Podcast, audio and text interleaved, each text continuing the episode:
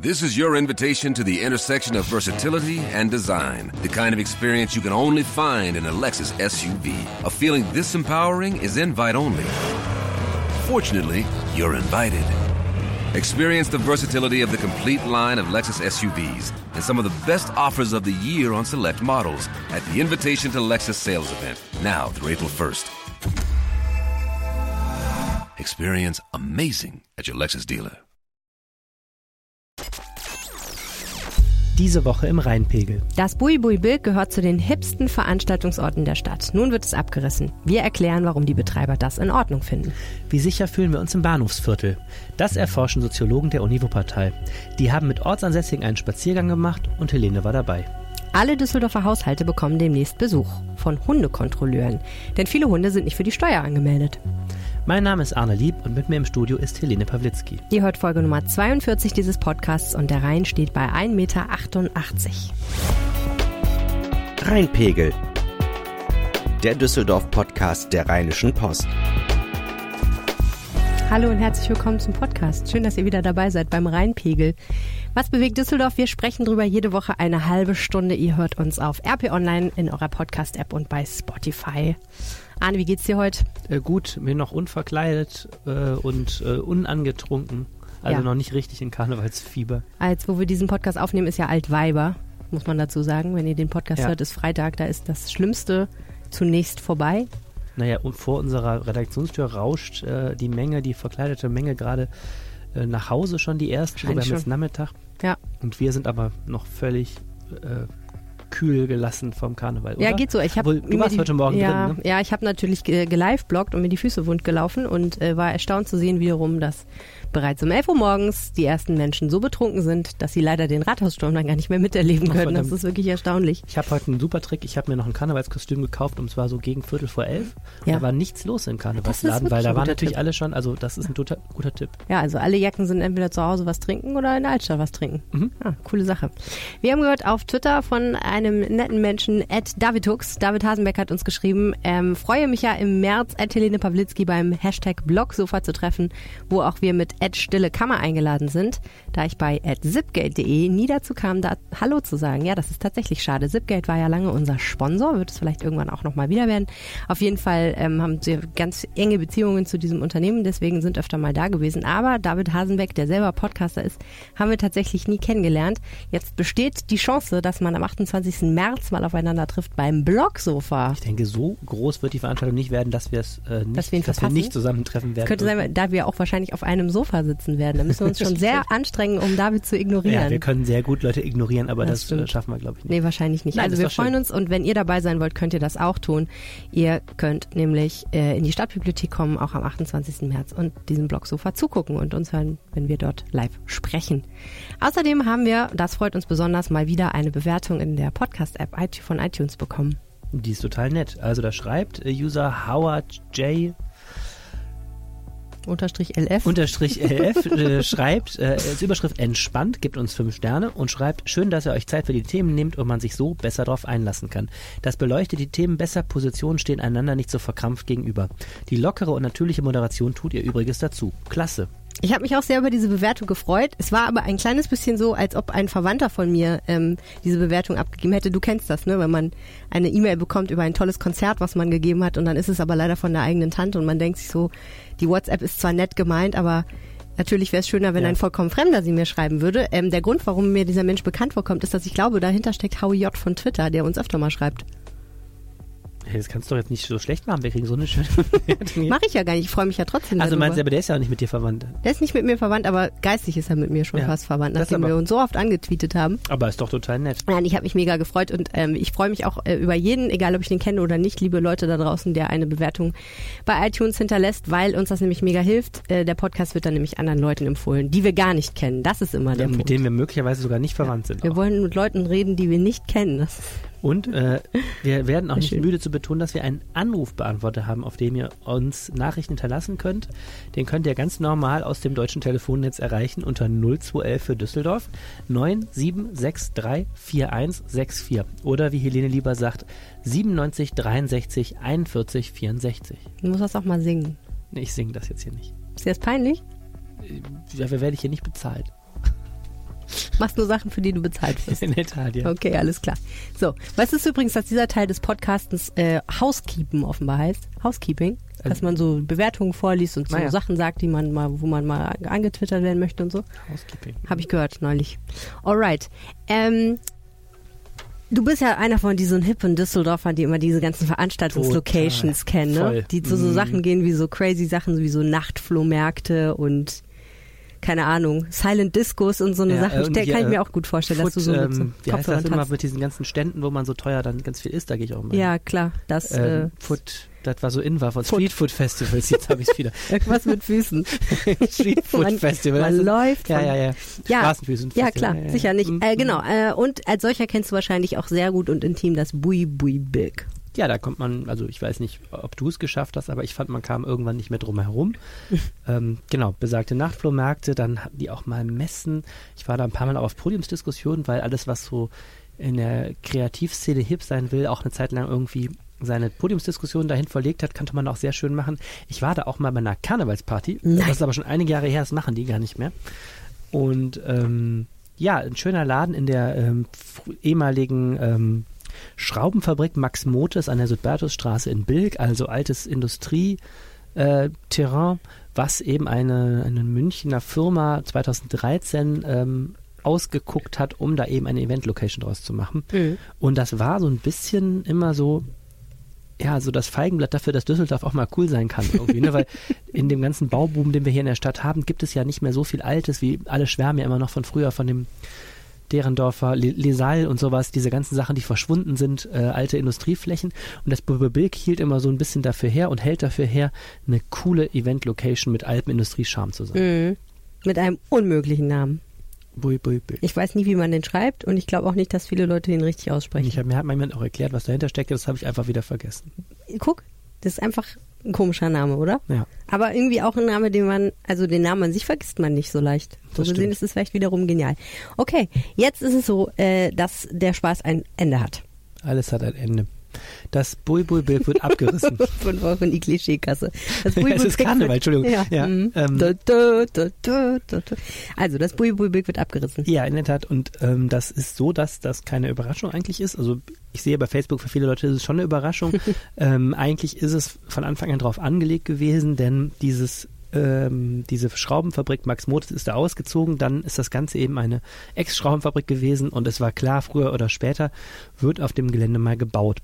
Und man muss eigentlich das Ganze umgekehrt sehen und sagen, schön, dass der ähm, Besitzer, also Eigentümer dieses Grundstücks, ähm, sich entschieden hat, für die Übergangszeit eben diese Nutzung zu ermöglichen. Mhm. Ich weiß, dass wir letztes Jahr auch schon irgendwann gemeldet haben, so jetzt ist das Ende in Sicht. Also das war schon, Genau. das ist schon sehr viele Monate eigentlich bekannt, ne? Das Also ist diese- irgendwann jetzt. Ich hatte auch ein paar Mal bei denen nachgefragt, die sagten immer so schön, es kann jederzeit zu Ende sein. Ich glaube nicht, dass es so dramatisch war. Ich gehe davon aus, dass die schon einen Wink gekriegt haben werden. Ähm, denn das musste ja erstmal eine Planung für das Grundstück äh, erstellt werden und die musste auch noch erstmal ähm, eine Baugenehmigung bekommen. Mhm. Da musste die Politik befragt werden, weil das eben ein relativ großes Areal ist. Und das ist jetzt geschehen.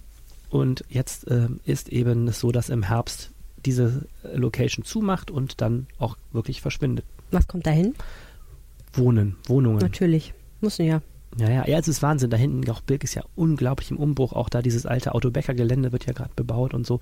Schon Wahnsinn, wie viele neue Menschen da so hinziehen, wie viel Mhm. äh, verdichtet da wird. Irre. Und es ist ja sehr oft so, dass ehemalige Gewerbe- und Industrieflächen eben momentan zu Wohnungsflächen werden, was eben dazu führt, dass wirklich die Stadt doch ein ganzes Stück enger wird. Ja. Spürt man auch zum Beispiel in Flingern, finde ich genauso. Hm. Einfach weil mh, große Brachflächen, die es vielleicht mal gab, oder einfach große Gebäude wie Fabrikgebäude oder so eine Sachen, wenn die verschwinden, wird da halt kleinteilig zugebaut und Genau. kleine Wege und so weiter. Es gibt einen wahnsinnigen Run natürlich auf Flächen für Wohnungsbau, ähm, wo ähm, die Preise, die aufgerufen werden, offenbar so hoch sind, dass sie alles andere schlagen. Und das Zweite ist, es gibt eben in der Stadt Politik die Grundregel Innenverdichtung vor Außenverdichtung. Das heißt, in Düsseldorf sollen die Grünflächen am Stadtrand und natürlich auch die Grünflächen in der Innenstadt erhalten bleiben. Es wird also nicht der Zoopark irgendwie bebaut und es sollen auch nicht äh, in großem Stile da im Norden, wo es erheblich ländlicher ist, noch ähm, Neubaugebiete entstehen. Dafür ist eben die Regelung, wenn in der Innenstadt ein Gebiet bebaut werden kann, wird das auch getan. Also Mhm. Innenhöfe werden verdichtet, es wird höhergeschossig gebaut als vorher. Man denke an dieses ganze ähm, französische Viertel da in äh, Derendorf, also dieses Le Flair, ne, dieses Hochhausviertel und so. Mhm. Und so wird die doch deutlich steigende Anwohnerzahl eben auf äh, eigentlich derselben Fläche Innenstadt ähm, ge geschultert. Wissen wir schon, wie viele Leute da ungefähr wohnen werden? Äh, es werden 69 Mietwohnungen von 30 bis 130 Quadratmeter Wohnfläche und zwei Stadthäuser mit 120 und 130 Quadratmetern Wohnfläche entstehen, lese ich hiermit vor. Lese ich meinen eigenen Artikel vor. Genau, das Motes-Carré hat, heißt das ganze Ach Ding. ja, ja, genau. Es hat diesen schicken Namen. Es hört sich jetzt schon so an, als wäre es schon 50 Jahre alt.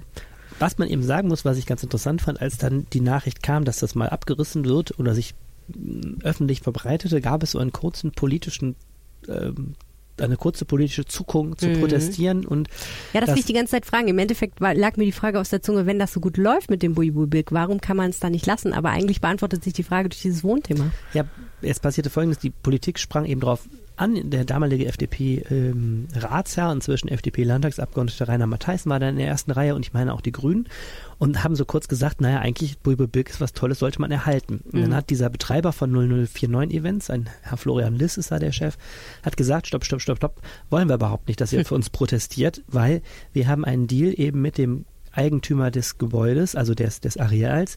Und es wäre für unsere Zwecke total schädlich, Mhm. wenn da ein Präzedenzfall geschaffen wird, dann andere Eigentümer sagen, Ah. ich bin noch nicht so blöd und mache hier eine Zwischennutzung, Verstehe. wenn ich hinterher eine politische Debatte an der Hacke Ja. habe. Das ist nämlich äh, auch in anderen Städten schon häufiger passiert, Mhm. dass eben so Zwischennutzungen dann plötzlich so eingeschlagen sind, dass dann die Bevölkerung sagte, wieso soll die denn wegkommen? Ja. Und äh, dann der Eigentümer, der eigentlich eben diese ganze Sache erst ermöglicht hatte, der Buhmann war.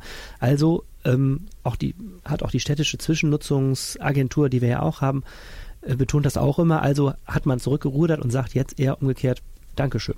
Letztlich muss man ja auch sagen, erstmal Zwischennutzung voll coole Sache, wie du schon gesagt hast, weil man eben aus etwas, was sonst brach liegen würde für eine gewisse Zeit, weil du einfach nicht von 0 auf 100 sagen kannst, so, gestern war hier eine Schraubenfabrik, morgen kommen hier die Bagger und alles wird platt gemacht und wir bauen, normalerweise. Ähm, super Sache. Und außerdem denke ich die ganze Zeit, etwas, was für eine gewisse, aber kurze Zeit sehr gut funktioniert, hat vielleicht noch mehr kulturellen Impact als etwas, was über längere Zeit so vor sich hin dümpelt und irgendwie am Ende sagen alle, ja, das Buibu Big war ja mal cool, aber dann ist das irgendwie so verwässert, nachdem das länger da war oder Ja, so, ne? Das ist ja Also, lustigerweise wirklich auch ein so Argument, Beispiel. was diese, ein Argument, was diese Menschen, die Zwischennutzungskonzepte machen, auch immer sagen. Wir hatten ja noch einen, oder wir haben zwei andere prominente Beispiele für Zwischennutzung. Das Mhm. eine ist auch gerade abgerissen worden, dieses Post-Post. Mhm. Also im Hauptbahnhof gab es in dem ehemaligen Post, ähm, in der ehemaligen Paketpost da, nee, es war nicht, egal, das war eines dieser Postareals, ich weiß jetzt nicht mehr, ob es Pakete war, das will ich nicht beschwören, wo jetzt dieses Grand Central gebaut wird an der Erkrater Straße. Ja. Da gab es ja mal eine Zwischennutzung Post-Post, die war von der Agentur Zack Bum, das sind die Leute, die auch das Open Source Festival machen Mhm. und die eben auch ähm, gesagt haben, wir finden es gerade deshalb gut, weil es nur übergangsweise ist, da kann man dann coole Veranstaltungen da machen und hat so diesen Reiz des Neuen. Ja. Und eben äh, jetzt das Happy End 0049 Events. Ähm, die Betreiber des Buibu Big haben sich auch bereits die nächste heiße Zwischennutzung unter den Nagel gerissen, die auch Mhm. wirklich sehr schön ist, die sogar auch noch nicht abgerissen ist, nämlich ähm, ein Nebengebäude des Rathauses, die alte okay. Kämmerei. Ja, stimmt. Das ist natürlich toll. Genau, das ist echt schön. Das ist also ein 50er Jahre Anbau des Rathauses, wo früher der Irish Pub an der Ecke war, Mhm. dieser, und jetzt dieses komische Fahrradcafé ist. Ähm, und die haben einfach die alte Stadtkasse so auf der ersten Etage da, ähm, da haben sie ein neues Parkett gelegt, auch Mhm. richtig Kohle investiert. Also ich meine 80.000 Euro oder sowas habe ich gelesen. Und äh, da jetzt eine Event-Location gemacht, die wirklich sehr, sehr schön ist, mit den großen Fenstern, Blick zum Marktplatz, wo man da ähm, teilweise, was machen die da eigentlich? So, also Feiern. geschlossene Veranstaltung. Ich habe da auch als, als äh, Düsseldorf den Zuschlag mitgekriegt hat für die EM 2024, war da zum Beispiel, erinnere ich mich, die Ich ganze. Stadtspitze und guckte Fernsehen und so. Und ja, nächste Mal, nächste Möglichkeit dieser Art. Und wie gesagt, im Rathaus gibt es inzwischen sogar eine eigene Stelle namens Comcook, die solche Zwischennutzungen ermöglichen soll und quasi Menschen, die gerade ein Gebäude übrig haben, in Kontakt bringen soll mit Leuten, die eins brauchen. Voll cool. Ja, Finde ich finde gut. Ja. Gut.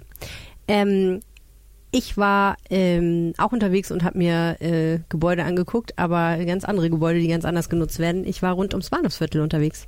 Rund ums Bahnhofsviertel. Also im Bahnhofsviertel rund um den Bahnhof. ah ja. Danke, dass du mich korrigierst, Arne. ja. Wir wollen doch hier sehr genau sein, das Ja. Gerne. Das ist sehr wichtig. Okay, du warst äh, rund um Das erinnert mich daran, dass ich gerade in der Altstadt gesessen habe mit unserem Fotografen, der äh, mit seiner Kamera da saß und daraufhin brüllte ihm irgendein betrunkener junger Mann entgegen. Die Paparazzi sind auch schon hier. Und daraufhin brüllte er zurück, ich bin nur einer, also bin ich, wenn überhaupt, ein Paparazzo. das war ihm sehr wichtig, Ja, recht dieser er. fundamentale Unterschied. Ich habe gesagt, ja klar, klar, kann man auch mal versuchen, Grammatik beizubringen hier noch. Warum nicht? Ist ja schließlich Altweiber. Mit wem bist du denn da um den Bahnhof rumgezogen? Ja, also ähm, organisiert hatte das die Bahnhofsmission. Es gibt ähm, Forscher, die im Moment in einem Projekt äh, Sicherheit im Bahnhofsviertel untersuchen, und zwar anhand der Beispiele Düsseldorf, Leipzig und München. Und ähm, zwei Wuppertaler Forscher gucken sich eben sehr genau den Düsseldorfer Bahnhof an und schauen einfach, ähm, wie fühlen sich eigentlich die Leute, die die das Bahnhofsviertel irgendwie nutzen. Das sind ja sehr viele. Einmal die Leute, die da wohnen, dann die Leute, die da rumhängen und dann die Leute, die da reisen und auch natürlich die Leute, die Geschäfte und so haben. Und äh, die haben eben gesagt, äh, weil die Diakonie, äh, die, äh, die, Entschuldigung, die Bahnhofsmission sowieso immer regelmäßig ähm, äh, Quartierspaziergänge zu unterschiedlichsten Themen da anbietet, also Anwohner einlädt und Leute, die da irgendwie was mit zu tun haben mit diesem Viertel, mal durch die Gegend zu gehen und sich mit einem bestimmten Thema intensiver zu befassen, haben die gesagt, lass uns doch mal sowas zum Thema Sicherheit machen und wir kommen mal mit und erzählen auch so ein bisschen aus unserer Forschungspraxis, was wir bisher so rausgefunden haben und wollen aber auch hören, was die Leute sagen, die äh, da mitgehen. Und das, was ich sehr spannend fand, war eben, dass es sehr unterschiedliche Leute waren, die da dabei waren. Also sehr viele Anwohner unterschiedlichen Alters, ähm, aber auch ähm, Vertreter vom Ordnungs- und Servicedienst, vom USD, von der Polizei, ähm, von der Drogenhilfe, von einer äh, evangelischen Kirchengemeinde da in der Nähe, von der Diamorphin-Ambulanz. Äh, also es war, ähm, es waren sehr unterschiedliche Menschen einfach dabei, die was erzählt haben und das war eigentlich wirklich ganz cool. Was waren so die Stationen? Wir sind erstmal durch die Bahnhofshalle gelaufen, haben uns vor dem Bahnhof mit dem Polizisten, von dem Vertreter der Bundespolizei, ein bisschen über das Thema Kriminalität unterhalten. Ähm, der hat gesagt, dass es tatsächlich so ist, dass die äh, Straftaten, zumindest die Gewalttaten und so weiter im Bahnhof äh, deutlich zurückgegangen sind in letzter Zeit, weil die eben seit einem halben Jahr ungefähr mit sehr viel mehr Präsenz im Bahnhof unterwegs sind. Also die gehen öfter mal mit Trupps so von vier bis sieben Polizisten durch den Bahnhof und sagt, er sagt, das, das hat einen enormen Effekt. Äh, wir sind dann weitergegangen zum Immermannhof und haben uns den, da war auch ein Städteplaner dabei und der hat so ein bisschen erzählt, ähm, was am Immermannhof passiert ist. Und das ist halt zum Beispiel sehr, sehr spannend. Beim Immermannhof ist es ja so, das ist ja dieser kleine Platz zwischen, Immermannstraße, Friedrich-Ebert-Straße und Karlstraße. genau, und ähm, da war ja früher, vor ein paar Jahren noch, ähm, waren da so Hochbeete angelegt und in der Mitte von diesen Hochbeeten waren Bänke. Mhm. Und das Resultat war, dass da relativ viel Junkies unterwegs waren. Also so 2005, 2006 war das wohl offensichtlich sehr, sehr schlimm.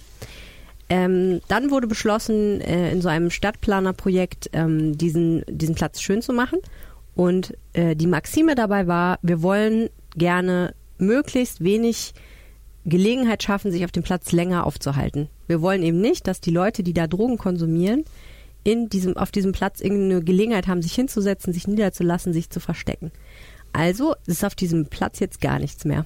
Also da sind halt so ein paar spindelige Bäume, aber keine Bank und nichts. Und viele der Anwohner haben halt gesagt, das ist echt schade so. Das ist halt auch einfach ein Platz, auf dem will man sich gar nicht aufhalten. Da geht man nur rüber. Mhm. Ich meine, gut, die Junkies sitzen da nicht mehr. Ähm, jetzt sitzt da aber gar keiner mehr. Und das ist zum Beispiel ein so ein Punkt, den fand ich total interessant. Ist das wirklich sinnvoll? Wenn man, das ist ja auch eine Debatte, die wir sehr, sehr viel führen über den Bertha von Suttner Platz hinterm Bahnhof und den Platz vorm Bahnhof, der ja auch schön gemacht werden soll. Wenn man da eben Hochbeete anlegt oder irgendwie Gelegenheiten, sich hinzusetzen oder sich niederzulassen oder Sachen im Gebüsch zu verstecken oder irgendwo, irgendwo hinzupinkeln, dann werden das die Leute auch tun. Und äh, dann wird meistens, damit das eben nicht passiert, einfach darauf verzichtet, so eine Bebauung zu machen. Das ist aber auch so, dass die Plätze dadurch halt sehr, sehr kahl werden und sehr unschön und sehr un, ne, also es ist einfach gerade jetzt in so einem heißen Sommer nicht so schön gewesen auf dem Immermannhof, weil da einfach kein Schatten war. Die Bushäuschen sind aus Plexiglas, da schien die Sonne auch durch. Also da konntest du es eigentlich fast gar nicht aushalten. Gleichzeitig, wenn ich zum Beispiel abends von der Redaktion komme, das ist ja immer zwischen acht und neun oft, wenn ich dann über den Immermannhof gehe, sehe ich da trotzdem Dealer. Also das ist Ja. nicht so, dass da jetzt alle Elemente, die der Geschäftsmann, der da vielleicht irgendwie um, ist, äh, ne, und sein, seinen Laden hat, der oder der Anwohner, der da wohnt, nicht haben will. Naja. Wobei der Immermannhof wird wahrscheinlich auch niemals bei der Lage irgendwie ein Platz nach italienischem Vorbild äh, mit Aufenthaltsqualität werden, oder? Also jetzt nicht mehr. Äh, Da, da kann man natürlich unterschiedliche Auffassungen drüber sein, aber natürlich sollte man städteplanerisch, ist natürlich die Frage, ob jetzt die Maxime, wir wollen, dass da möglichst ungemütlich ist, damit da keiner ist, Mhm. ob das jetzt unbedingt so Okay. äh, das das ist, wonach man sich richten sollte. Ganz klar ist, der wird jetzt nicht mehr verändert, weil die Fördergelder dann zurückgegeben werden müssten. Deswegen kann man jetzt leider nichts mehr davon Das ist eine machen. meiner Lieblingsregelungen. Das ist beim Worringer Platz auch so. Man darf Ja. den irgendwie momentan nicht verbessern, weil Nee, genau. muss man das Geld zurückgeben Und zwar fürs über letzte Mal Jahre. verbessern. Ne? Ja. Und das Ähm, andere Witzige, was die halt erzählt haben, ist, ähm, die Junkies, die jetzt, äh, die, die, die am Immermannhof waren, die sind jetzt auf dem Worringer Platz. Ah, das ist ja total Ja, das ist nicht so gut, weil auf dem Worringer Platz waren vorher vor allen Dingen Alkoholiker, okay. also Menschen, die sehr viel Alkohol getrunken haben, wobei man sagen muss, die Leute, die sich da auskennen, haben gestern auch erzählt, da sind dann halt nicht nur Alkoholiker, da sind dann halt auch jetzt inzwischen auch ein paar Junkies, aber da sind auch einfach Leute, die einsam sind, also psychisch Mhm. kranke oder alte Menschen, die setzen sich dann einfach daneben, weil sie Anschluss suchen. Was eben auch zu dem Problem führt, dass ähm, natürlich eine solche Umgestaltung auch immer eine Verdrängung von Menschen Genau. ist, die dann auch irgendwie woanders auch einen Platz sich wieder suchen und äh, auch zu Recht irgendwie einen Ja. Platz suchen. Und genau darum geht's auch in diesem Forschungsprojekt. Ähm, auf der einen Seite wird eben untersucht, wie fühlen wir uns im Bahnhofsviertel, wann fühlen wir uns unsicher, wann fühlen wir uns sicher. Auf der anderen Seite wird eben auch nochmal der Fokus darauf gelegt, dass in dem Moment, wo zum Beispiel jetzt, sagen wir mal, da entstehen ja jetzt auch ähm, Wohnungen, wir haben im Podcast schon öfter darüber gesprochen, wo dann Leute einziehen, die jetzt nicht ganz unvermögend sind, die gehören eher zur Mittelklasse, sonst könnten sie sich die Mieten da gar nicht leisten. Diese Leute, sagt der Soziologe, sind äh, beschwerdemächtig. Das heißt, das sind Leute, die ähm, können viel besser mit Behörden kommunizieren als jetzt der durchschnittliche Mensch, der auf der Straße lebt oder jemand, der nicht so viel Geld hat, Hartz-IV-Empfänger und so, ne? Das ist viel einfacher für die, beim Ordnungsamt anzurufen und zu sagen, mein gutes Recht ist, dass hier keiner vor die Tür pinkelt und mein gutes Recht ist, dass hier leise ist und hier, wenn hier Leute sitzen, die schreien irgendwie rum, weil sie betrunken sind, dann will ich, dass die da wegkommen. Das heißt, auf der einen Seite wünschen wir uns natürlich alle Viertel, wo, ne, wo alles schön ist und keiner auf, in der Gegend sitzt und irgendwie Ärger macht. Auf der anderen Seite müssen diese Leute aber auch irgendwo hin. Das heißt, das Problem, was wir da haben, ist halt immer ein Problem der Verdrängung. Mhm. In dem Moment auch natürlich, wo die Mieten steigen, können sich Menschen nicht mehr leisten, da zu wohnen. Die müssen ja irgendwo hin.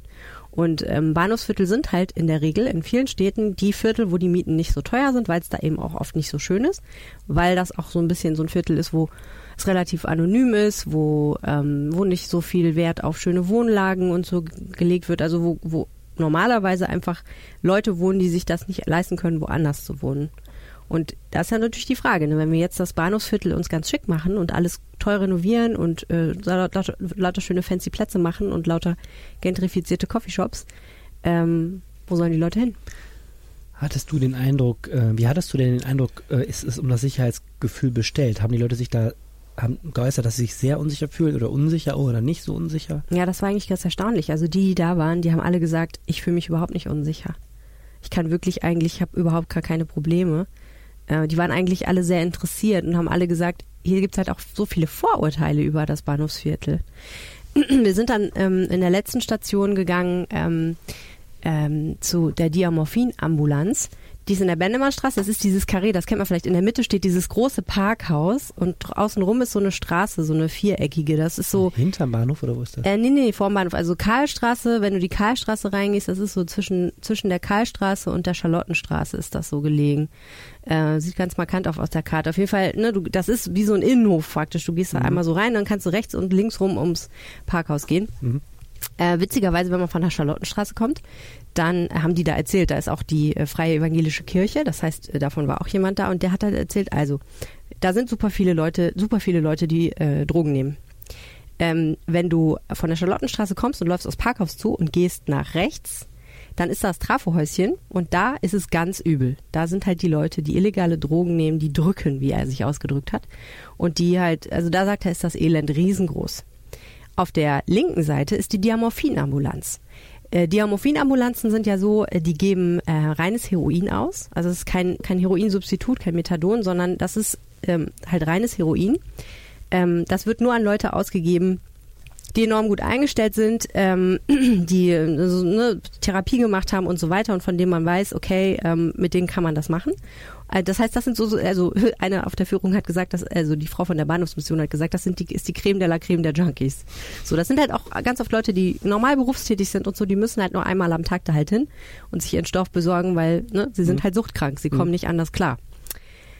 Und er sagt, das ist halt ganz erstaunlich, dass auf der einen Seite dieses Parkhauses die Leute sind, die im größten Elend leben, Straßenprostitution, äh, auf ganz üble Weise Drogen konsumieren, auf der anderen Seite halt die, die irgendwie trotzdem die Drogen konsumieren, aber trotzdem irgendwie klarkommen.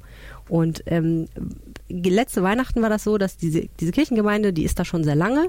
Die hat irgendwann überlegt, hm, also diese Diamorphinambulanz, die ist da noch nicht so lange, mit denen würden wir eigentlich gerne mal was zusammen machen. Wir würden gerne mal wissen, was die da machen und sie gerne kennenlernen. Und schließlich haben sie sich dann alle mal getroffen. Und dann haben sie beschlossen, na gut, wir machen mal was zusammen, wir backen mal zusammen Weihnachtskekse. Mhm. Und dann waren halt die Patienten der Diamorphinambulanz in der Kirchengemeinde und die Kirchen, der, der Pfarrer war ganz süß, der hat gesagt, ja, wir hatten schon echt irgendwie ein bisschen Manschetten und haben uns gefragt, ob wir jetzt hier alles einschließen müssen oder na. Und dann sagt er, das war so entspannt, das war so schön. Im Keller gewesen, haben stundenlang Kekse gebacken, es war ganz toll. Und schließlich hat man dann noch eine gemeinsame Weihnachtsfeier gemacht. Also äh, die Ambulanz hat Foodtrucks besorgt, die äh, Gemeinde hat Getränke besorgt und dann gab es noch eine Frau, die Weihnachtslieder Singalong gemacht hat. Und er meint, das war eine total schöne Weihnachtsfeier. Also das ist, finde ich, auch fürs Bahnhofsviertel ja. so interessant, ne, dass du so eine freikirchliche Gemeinde hast.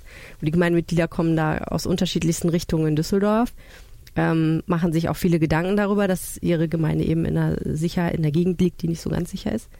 Ja, und dann pass, entsteht sowas zusammen. Das finde ich einfach äh, ein gutes Beispiel dafür, wie sich das dadurch mischt und wie unglaublich unterschiedlich das Leben da ist. Ja, das Bahnhofsviertel ist äh, irgendwie faszinierend. Ein Thema, das uns hier nicht loslässt, weil doch ja doch viel Veränderung so ansteht und weil es irgendwie sowieso ein Viertel ist, über das man viel reden muss, ja. muss und kann aber auch. Jetzt müssen wir aber noch über Tiere reden. Auch über Tiere kann man auch immer reden ja. und muss man auch viel reden. Klar, läuft immer gut. Und zwar über äh, dein eins deiner Lieblingstiere Hunde. Mhm. Du hast auch einen Hund. Ja. Und hast du ihn angemeldet? Natürlich. Was kostet er so im Jahr, Steuern? 96 Euro. Das ist gar nicht so teuer. Oder? Hm, das ist im Vergleich so moderat. Ich habe mir mal so eine Tabelle im Internet äh, da angeschaut. Also Düsseldorf liegt da so irgendwo. Das geht nach Größe, Im, ne? Oder nach Rasse? Ähm, äh, ich glaube nicht. Das ist, glaube ich, der, der eine Standardsatz. Hund. Das ist der Standardsatz. Also es gibt dann ähm, noch den ich glaube, Kampfhunde werden äh, sogenannten gefährlichen Hund. Ähm, gefährliche Hunde sind entweder Hunde, die irgendwas ähm, getan haben, weswegen sie als gefährlich ähm, eingestuft werden oder die eben zu bestimmten Rassen gehören, mhm. die auf so einer Liste sind, also Staffordshire und, und Bull Terrier, glaube ich. Aber und das ist ja immer umstritten, welche, welche Hunde man da drauf tut, weil man natürlich immer auch sagen kann, also auch der niedlichste Pudel, wenn man den nur schlecht genug erzieht, also ist gefährlich. Kann der auch natürlich töten. Aber dein Chihuahua ist natürlich. Mein Chihuahua hört natürlich wie eine Eins, doch klar. Chihuahua, ne? Gut, also man hört schon, ähm, es kann teuer werden, wenn man so einen Hund hat und manche Leute beschließen, dass sie diese Steuern nicht bezahlen. Achso, man muss übrigens noch sagen, der gefährliche Hund als solcher kostet natürlich mehr. Also ja. 150 Euro im äh, nee, Quatsch, Entschuldigung, 600 Euro kostet der im Jahr. Nee, echt? Mhm. Okay. Und was dann echt interessant ist bei der Hundesteuer, sowohl bei den... Warte mal, du bezahlst 96 Euro und mhm. die andere bezahlt 600? 600, ja, pass auf, und Boah. jetzt geht's noch weiter. Ähm, wenn du mehr als einen Hund hast, also ja. jetzt, also erstmal jetzt einen nicht gefährlichen Hund. Wenn mhm. du mehr als einen hast, zahlst du für jeden Hund 150. Oh. Das heißt, für zwei kostet das 300, also einer 96, zwei mhm. 300. Und wenn du drei oder mehr Hunde hast, zahlst du pro Hund, ich glaube, 180 Euro pro Jahr. Hm. Das ist also eine Steuerstaffelung, die offensichtlich den Druck erhöhen soll, dass die Leute sich nicht ganz, gleich ein ganzes Rudel anschaffen. Und das ist bei den äh, gefährlichen Hunden, geht das ganz heftig nach oben. Ich meine, bei zwei gefährlichen Hunden, wenn du die hältst, zahlst du pro Hund 900 Euro. Also zahlst du 1800 Euro Steuern im Jahr, wenn du zwei gefährliche Hunde hältst. Also mein Nachbar mit dem Kampfhund muss richtig, mit den beiden ähm, Kampfhunden muss richtig zulangen. Ja, jetzt sind wir beim Thema. Ist die Frage, ob dein Nachbar richtig zahlt. Denn, mhm. äh, denn Statistiken besagen, also aus anderen Städten Erfahrung besagen, bis zu 20 Prozent der Hunde sind nicht angemeldet. Hm. So, wenn man berechnet, dass wir in Düsseldorf rund 22.000 Hunde haben, hm. dann sind das ähm, bis zu 4.400 Hunde, die hier in dieser Stadt unangemeldet ihr Unwesen treiben. Oder auch vielleicht total lieb sind. Also das, äh, ich würde gerade sagen, ich finde das eigentlich äh, ist doch attraktiv, so ein, so ein lawless Dog. Wie auch immer. Auf jeden Fall will die Stadt das ändern. Die möchten ja. gerne losgehen. Und jetzt kommt der Knüller. Jeder, du hast gesagt, jeder Haushalt wird kontrolliert. Genau, ich habe erst äh, auch ähm, gedacht, ich habe mich verlesen bzw. verhört, habe dann auch nochmal nachgefragt und ja, wirklich alle Haushalte werden äh, wahrscheinlich erst angeschrieben. Denn äh, das Eintreiben von Hundesteuern ist eigentlich ein äh, totales äh, Geschäft für die Stadt. Denn das ist natürlich so, ne, wenn du rechnest 4400 äh, Hunde pro Jahr und dann 100 Euro pro Jahr, äh, beziehungsweise sogar noch mehr. Ähm, das ist ein ganz schön erklecklicher Betrag. Mhm. Ich meine, die Stadt rechnet eben mit 440.000 Euro mehr pro Jahr. Mindestens. So, deswegen gibt es Unternehmen, die offensichtlich sich darauf spezialisiert haben, Hunde zu suchen. Ach. Ja, so, jetzt muss man aufpassen, wie man es formuliert. Die dürfen natürlich nicht suchen, sondern ähm, die kriegen also von dem Die kriegen also von der Stadt eine Liste aller äh, Haushalte und gehen dann da vorbei und sollen die Haushalte erstmal befragen. Hm. Und äh, offensichtlich klingeln die so und, und sagen, haben sie denn einen Hund? Und wenn du dann sagst, nein, dann Nein, das ist mein ein. Mann, der so bellt. Genau. So, und dann ist nämlich genau dieses Thema, das ist rechtlich alles ähm, auch in anderen Städten immer recht, recht heikel. Ähm, wenn dann neben dir eine große Dogge steht und die anlächelt, glaube ich, dürfen die schon ein Kreuzchen machen und sagen, also hat gesagt, er hat keinen Hund, wir haben den Eindruck gehabt, das könnte nicht stimmen vielleicht. ähm, die dürfen aber zum Beispiel keine Kinder und Jugendlichen befragen und die dürfen auch nicht deine Nachbarn befragen, sagen, sagen hier bei Pawlitzki, es bellt es da nicht die ganze Zeit. Ja.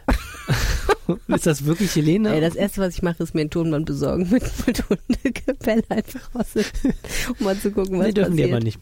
Dürfen die nicht. Nee, ja, und dann, äh, genau, dann ist es eben so, aber von Amts wegen, wenn ähm, jetzt also der Hundekontrolleur einträgt, hat doch einen Hund, hat ihn aber nicht angemeldet, kriegst du halt eine Nachzahlung. Die Stadt hat mir da, ich habe diverse detaillierte Rückfragen gestellt und es wurde alles mit, das klären wir noch beantwortet. Also wir klären noch, was das dann eigentlich kostet. Also die dürfen, glaube ich, bis zu zehn Jahre rückwirkend auch die Steuer erheben, Oh, oh. plus auch eine, ähm, ähm, ein, äh, einen Strafsatz, also nicht ein Ge- Strafgeld, sondern, also nicht ein, ein Ordnungsgeld noch dazu oder so, Ja. sondern der Satz wird irgendwie um so und so viel Prozent erhöht, weil du es nicht gezahlt hattest. Das ist also schon eigentlich eine Stange Geld, die da rauskommen kann. Und was die eben auch dürfen, wenn jetzt also der Hundebefrager einträgt, Pawlitzki hat gesagt, sie hat keinen Hund, aber hinter ihr stand hinter ihr stand ein Chihuahua und sie hat es abgestritten, dann äh, können die auch von Amts wegen ähm, ermitteln und dann äh, haben sie wohl auch noch andere rechtliche Möglichkeiten, wobei natürlich eben äh, das Grundrecht auf Unversehrbarkeit der eigenen Wohnung gilt. Also dieser Kontrolleur darf nicht sagen, gehen Sie mal zur Seite, ich möchte mal gucken, ob da hinten ein Hundebett liegt oder ein ne, Hundespielzeug oder Ja. zwei Näpfe stehen oder sowas. abgefahren. Ja, und jedenfalls, diese Kontrolleure arbeiten offensichtlich nach Erfolgsprämie, so zumindest war es in anderen Städten, wo ich jetzt mal nachgelesen habe. Und ähm, das rechnet sich, ne? Die Stadt zahlt denen dann, ich glaube, Mhm. 440.000 Euro geben die echt aus. Nee, 660.000 Euro geben die echt aus jetzt ähm, für diese Hundezählung. Das findet so alle zehn Jahre mal statt. Aber die Kalkulation ist, wenn dann ganz viele Pfiffis mehr angemeldet sind, dann kommt da am Schluss für die Stadt ein gutes Steuergeschäft raus. Ja. Wobei ich jetzt gerade mich frage, wenn sie 660.000 Euro ausgeben, aber 440.000 Euro. Pro Jahr. Ach so. Ja, okay, das stimmt, das macht Sinn. Das, du musst ja dann, der Ja, Hund ist ja nicht nächstes Hund Jahr leider weg. Zwölf Jahre, 15 Jahre. Meine Güte, du. Es ist schon teuer. erstaunlich, was für Auswirkungen, Aus, Auswüchse das äh, bürokratische Leben in Deutschland so treibt. Ne? Was ich übrigens interessant fand, kürzlich hat ein Kollege von uns mal einen kleinen Statistik-Hundetext geschrieben und hat mal alles so abgefragt. Die Zahl der Hunde nimmt zu. Hm. Nicht nur die Zahl der Menschen in Düsseldorf nimmt zu, sondern auch die Zahl der Hunde. Proportional. Weil ich meine, wenn es mehr Menschen gibt, ist ja logisch, dass es irgendwann auch mehr Hunde gibt. Das- Absolut. Aber du meinst, die Das stand da nicht, aber so 500 pro Jahr sind es mehr. Kann man jetzt ausrechnen, ob das äh, proportional zu den 30.000 Einwohnern mehr oder... Sehr interessant zu wissen. Leute, die vom Land herziehen, haben ja vielleicht eher einen Hund. Tja, Andererseits Und- Studenten, die in die Stadt ziehen, haben ja eher nicht so einen Hund. Nee, und jetzt, jetzt habe ich jedenfalls, als ich das geschrieben habe, haben mir dann auch mehrere Leute äh, Mails geschrieben und mit mir darüber diskutiert, ob das Leben mit Hund in Düsseldorf angenehm ist. Die Meinungen Mhm. gehen da unglaublich auseinander Mhm. von. Ähm, eigentlich ist die Stadt ganz gut auf Hunde aus, aufgestellt. Ähm, ich, ich bin da auch der Ansicht, zumindest bei mir im Viertel, es gibt ganz gut diese Kotbeutelspender, haben die extra, damit die Leute irgendwie, ich meine, diese Kotbeutel kosten auch fast nichts, ne? aber du kannst dann immer dem vorbeigehen, mal einen nehmen, hast du immer eine Mhm. Tasche, wenn der Hund da mal hinmacht und so, was also offensichtlich ganz gut dazu führt, dass ich, ich finde, die Straßen sind ja nicht besonders kotbelastet hier. Wir haben auch da in der Beziehung, finde ich, eine relativ fleißige Stadtreinigung. Ähm, dann hast du immer... Weil ich neulich erst einen Post gesehen habe in der äh, Facebook-Gruppe Oberbücker Freunde, da hat sich einer unglaublich aufgeregt, dass in einer Straße immer ganz, ganz Mhm. viele Hundedreck liegt. Und ähm, schloss mit den Worten, das nächste, wenn er mal jemals jemanden sehen würde, der seinen Hund da äh, zu, aufs, auf die Toilette bringen würde, dann würde er in meine Zimmer. Und da habe ich geschrieben, da kannst du vielleicht erstmal die Avista oder den OSD anrufen, bevor du das machst, ist vielleicht besser. Ach. Aber das, also es regt die Leute tierisch auf. Ja, und dann ist immer auch die Diskussion, die Hundebesitzer, das finde ich auch nicht ganz so unrecht, regen sich immer darüber auf, dass die Hundeauslaufgebiete in den Parks, das sind ja Mhm. immer so kleine an, eingezäunte Gebiete für Hunde, die relativ klein sind und auch immer unglaublich verschlammt sind. Weil wenn da alle mit ihren Hunden spielen, ist Mhm. immer die Wiese weg und dann, wenn es regnet, stehst du da wirklich teilweise knöcheltief. knöcheltief in der, in der Sicke und wenn du dann noch äh, einen fröhlichen Hund hast, der da apportiert und die ganze Zeit um dich rumhüpft und so siehst du teilweise echt aus, als hättest du irgendwie Ja, ist nicht äh, einfach Hunde halt. Abenteuer also, erlebt. Ja, hast du ja auch.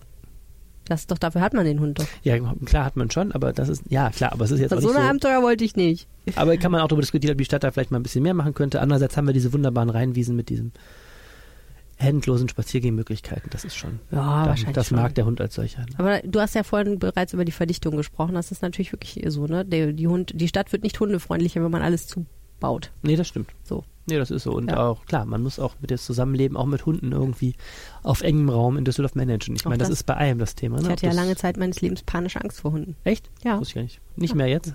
Nö, jetzt nicht mehr. Aber so bis ich 16, 17 war. Ehrlich? Ja. Wie hast du das auf? Wie hat das aufgehört? Ah, ich glaube, also hauptsächlich war es eigentlich Kontakt mit Hunden. Das war halt so, ich, ich bin, in, äh, als ich ganz klein war, haben wir in der Straße gewohnt, da waren sehr, sehr viele Hunde immer unterwegs. Da sind einfach viele Leute Gassi gegangen und da hatte ich so ein paar Erlebnisse mit Hunden, die waren nicht so schön. Also einer hat mal seine Pfoten auf meine Schultern gestellt, als ich so drei war und ins. Gesicht gebellt. Das war nicht so geil. Und ähm, weil wir nie einen Hund hatten und auch niemand, jemanden kannten, der einen Hund hatte und ganz wenig Kontakt mit Leuten hatten, die irgendwie Hunde hatten, habe ich nie irgendwie, ja, es, also ich habe die immer nur von ferne erlebt und es war nie schön, weil wenn man selber Angst hat, sind die ja auch nicht so freundlich zu einem normalerweise. Und dann irgendwann habe ich, also äh, meine Schwiegereltern haben einen Hund und meine Mutter hat jetzt einen gekauft und so und irgendwann, wenn du genug Kontakt mit freundlichen Mhm. Hunden hattest, dann merkst du ja auch, dass nicht jeder Hund furchtbar ist und ein Monster, der dich töten will.